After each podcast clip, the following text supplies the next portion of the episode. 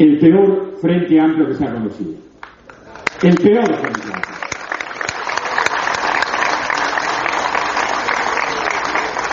Si la temporada va bien, no debería ir tan bien.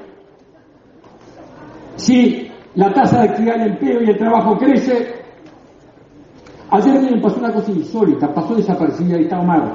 Ayer convocan a Omar al Parlamento, con todo su equipo.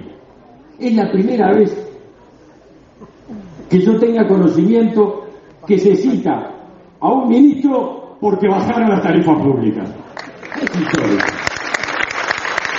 Citaron la oposición, cita al gobierno porque bajaron las tarifas. El Frente Amplio hoy, desgraciadamente porque quisiéramos tener otra oposición, se ha, vaciado, se ha vaciado de contenido, está vacía de contenido y desgraciadamente se ha llenado de agravios. Fíjense, algo que no es menor. Hoy la oposición es signo de inestabilidad. Hace dos meses pasó medio desaparecido, pero no es una calificación que hago al vuelo, es porque el hecho es muy serio.